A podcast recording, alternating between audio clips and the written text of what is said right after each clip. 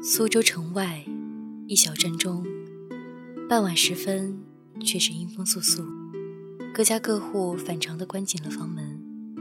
从一户人家的窗中，隐约可见正月十八的黄字正随风摆动。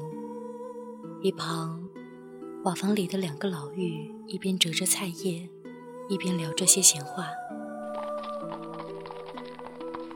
哎，听说了吗？那户人家，喏，就外边那个穿喜服的娃子，今儿个他娶亲，那是喜事。哎，等会儿，今儿个是正月十八，正值月破，不宜婚嫁。嗨，哪家姑娘肯嫁这么个缺心眼的娃子？娶亲这等大事儿也这么不着调？哎，他呀，娶的是哪家姑娘？说说呗。就前些日子投河的那姑娘，算算日子，今个她头七。你是说冥婚啊？这样的事儿，新郎官家里人能同意吗？谁说不是呢？可这新郎官跟着了魔似的，硬要跟这位姑娘办冥婚，父母不肯，他就以死相逼，那可不就只能随了他吗？唉，白白耽误这样好的一个娃子，看这模样。生的倒也俊俏呢。我说今儿个怎么家家户户都这么早早的就关了门，怕都是些冥婚晦气，折阳寿，沾不得哟。门外，新郎官骑着高头大马，身着红装，身边只跟着一个吹唢呐的人。娘子，你别怪郑怡清对我冷清，也别怪村里人不来祝贺。等我，我这就找你成亲。寂静的街上，除了风声与马蹄声，就再也没有其他声响。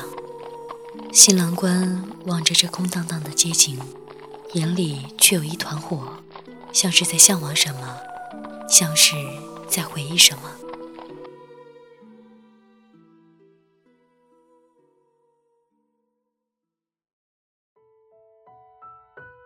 一日，陈玉王二狗打闹嬉戏。陈宇发现不远处李成正背一棵大树，便跑过去欲状告王二狗。哥哥，怎么了？王二狗那家伙又欺负我。丫头，你又告状？对对对，我才没有，是你先扯我辫子的。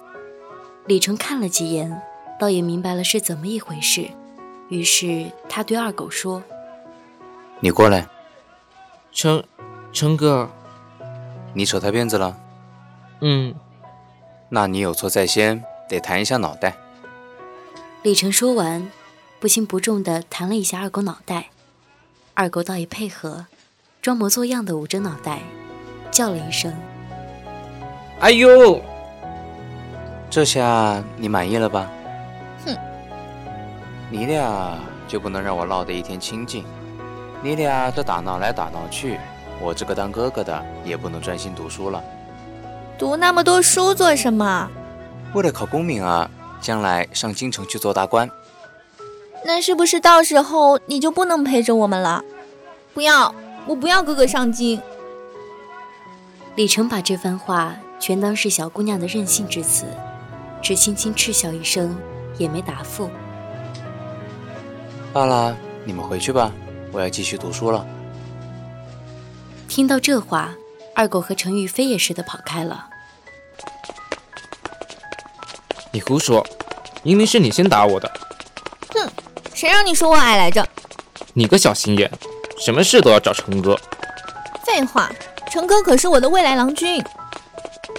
二狗看到程玉的眼睛里透出一股憧憬的光，便知道了他的心意，却也心生自卑，因为家中实在穷苦。不知拿什么配上家境优良的陈玉，倒是李成，他应该才是陈玉门当户对的郎君吧。想到这里，二狗便不再言语。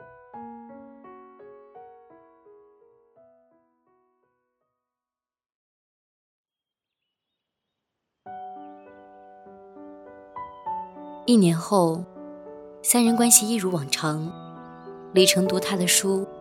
陈玉整天围在李成身边，二狗也默默地陪着他们。只是这天，有些许不同。要说这段日子呀，生意也做不景气，你爹天天东奔西跑的，一个月下来还赚不了多少钱。虽说苦点吧，但最少还能维持家用，不像李晨他们家，这才十六呢，今天就要进京去赶考了。什么？成哥今天就要走了？阿玉，你要去哪儿？成哥，成哥，阿玉，你怎么来了？成哥，你你就要走了吗？对呀，我要进京去了，进京干嘛？考功名啊，然后做大官。啊？做大官？远处，姗姗来迟的陈母带着焦急的神色往这边赶来。你怎么跑这里来添乱了？跟我回家。不好意思哈、阿玉有点莽撞了，我不要，我还没和成哥说完话。不要再闹了。瞧这情况，李成也明白了是怎么一回事，忙打圆场。伯母，阿玉自幼就跟我玩，感情深，可能是舍不得我突然走了。阿玉，你放心，哥哥会回来的。何时？等我考取功名之后，自会衣锦还乡，然后风风光光的来迎娶我的阿玉姑娘。听到这话，阿玉竟噎住了话，红了脸，低下头，摆弄起衣角来。好啦，快跟伯母回去吧。嗯。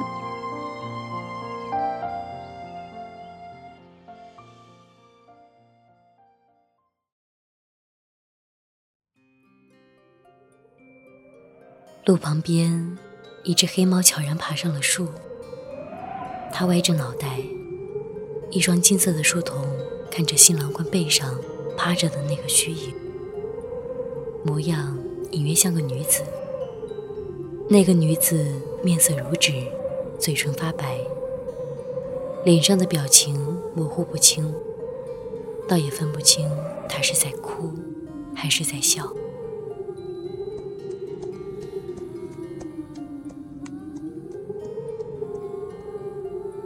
那黑猫悄悄地跟着哒哒的马蹄声，只见那个新郎官下了马，跪在了一座墓碑前，嘴里哼着一首离人愁，在一片白雾茫茫的旷野里欲行悚然。那新郎官抱着墓碑，像是抱着一件心爱的宝物。念吧。吹唢呐的那个人哆哆嗦嗦地放下手里的乐器，扯着嗓子喊着。一拜天地。新郎官温柔地看着墓碑，俯身磕下一个响头。黑猫看着那道白色虚影，顺势从新郎官背上下来，也一同站在墓碑前。二拜高堂。那新郎官磕着第二下，那道虚影看着新郎官的笑脸，嘴巴张了张，却什么也说不出来。也许他说了些什么，但没人听得见。夫妻对拜。新郎官正磕着第三下，黑猫却见那道虚影动了，他跪在了新郎官对面，嘴型像是重复了那句“夫妻对拜”，嘴角勾起，眼里却起着血泪，顺着脸颊沾到嘴唇上。这艳红色倒还真有些像新娘子了。那在里郎声音颤抖，终于还是没勇气说出那最后一句话。要把新娘子请出来吗？别，太累了，要睡了别吵他。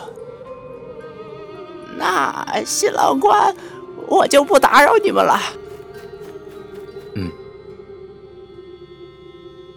没等李晨回答赞里郎费也似的跑了。新郎官没有给他半分目光只是轻轻的吻着墓碑上他的新娘的名字念了那句赞里郎未出口的话。李成，入洞房。”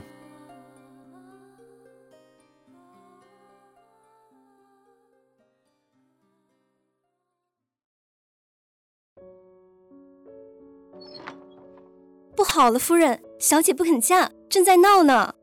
快带我去看看。我不嫁，成哥还没回来，我要等成哥，我要嫁给成哥。阿玉啊，你为了一个已经离开你的男人，不值得啊！我们家已经和方员外定好了，方员外是这里有名的员外，嫁过去你也不会吃亏的。娘，你又不是不知道我对成哥的心意。我绝不要嫁方员外，我要等成哥。阿玉啊，混账东西！这桩婚事是你说不嫁就不嫁的吗？爹，我不想嫁，我要等成哥。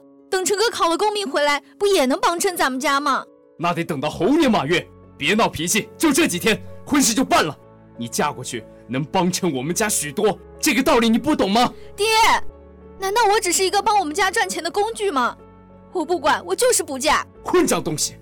啊，他爹，你怎么能打孩子呢？认不清形势，自私任性，该打！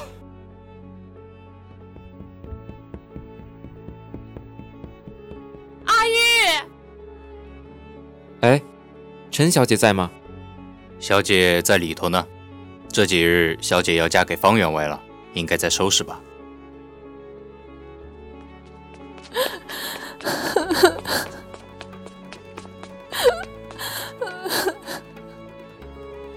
哎，丫头，这看着也不像喜事啊！不行，我得跟去看看。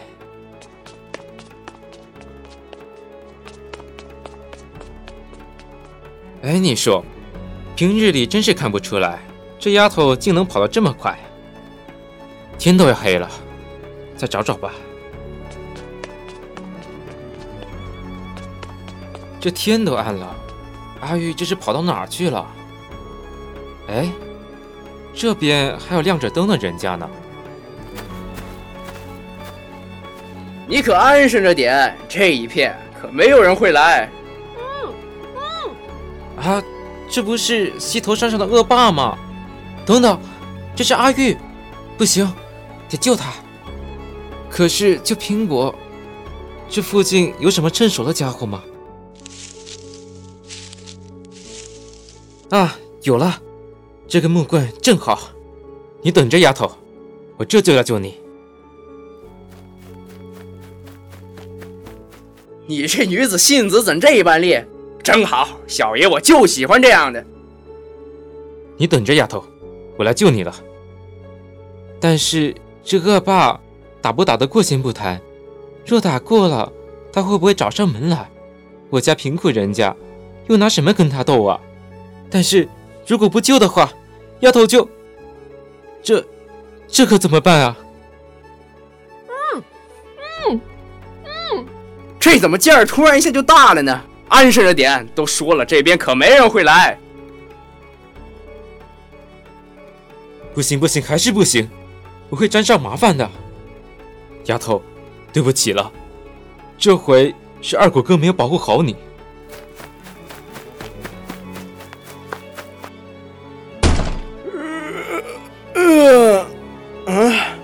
这门口怎么有只草鞋？哎，罢了罢了，应该是风吹来的吧。哎，不是说陈家小姐一直不肯嫁吗？一直在闹。听小的，这几天好像突然想通一样，也不吵也不闹。据说好像是被镇西头山上的恶霸那什么了。这话可不能乱说啊！那陈家小姐岂不是……好了好了，别说了。这要是真的，方员外估计得气个半死。早就听闻陈家小姐生的俏丽，这回倒是可以见见了。嘿，果真是名不虚传呢。哎呀，让我好生看看。等等，你的手工纱呢？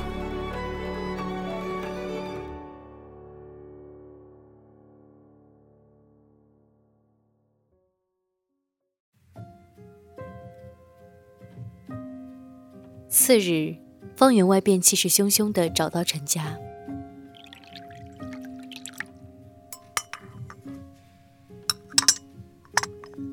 好啊，陈老爷，你嫁过来一个已经行过房事的女儿，你是何居心。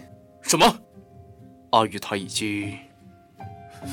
怎怎怎么会呢？方员外，你你肯定是眼花了，看差了。我们家阿玉可是一个水灵灵的黄花大姑娘。放屁！你看他手臂上的手工纱明明已经消失了，你当我是瞎子吗？自自是不敢。员外，此事我们一定会给您一个说法。待我们调查一不不好了，老爷、夫人、小姐，小姐她投河了！什么？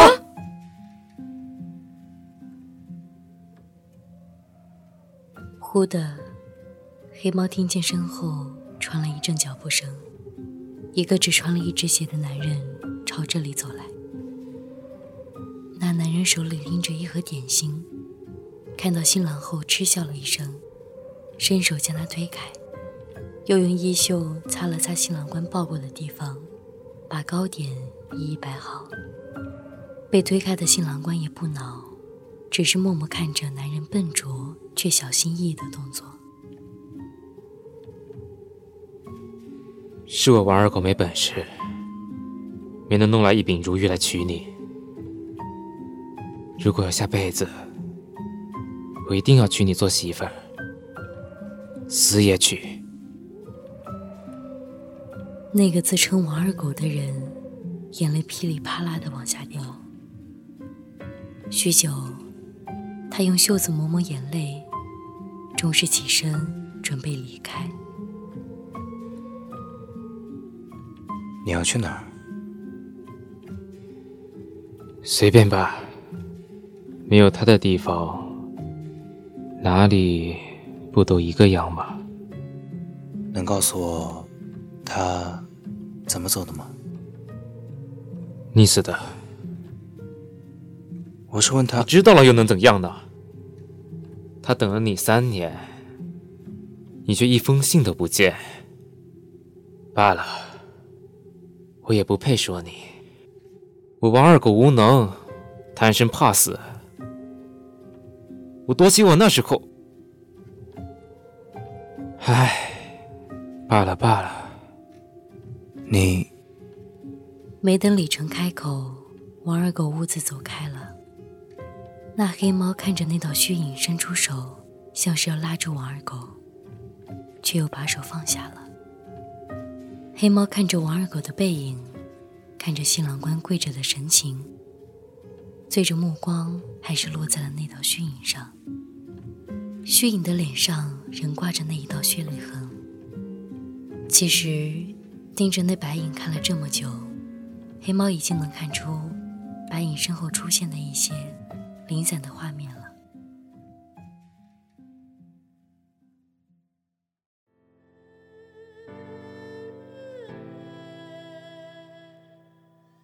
我这一生也就这样了，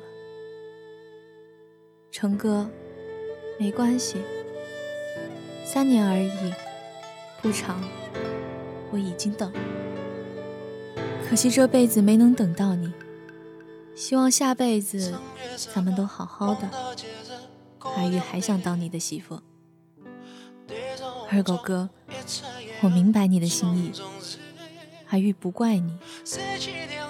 二狗哥以后也要好好的，我们来世再见。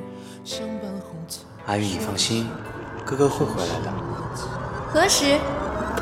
等我考取功名之后，自会衣锦还乡，然后风风光光的来迎娶我的阿玉，怎么样？我不嫁，我要等成哥。阿玉啊，你为了一个已经离开你的男人，不值得啊！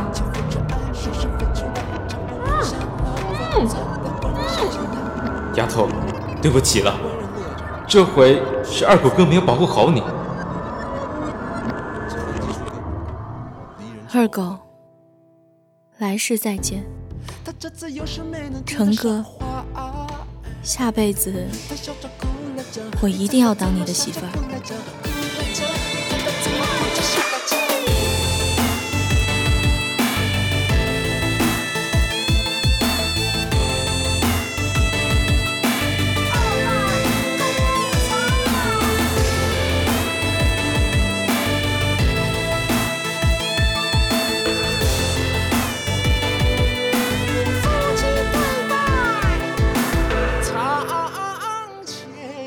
好了，本期无主题空间的内容到这里就全部结束了。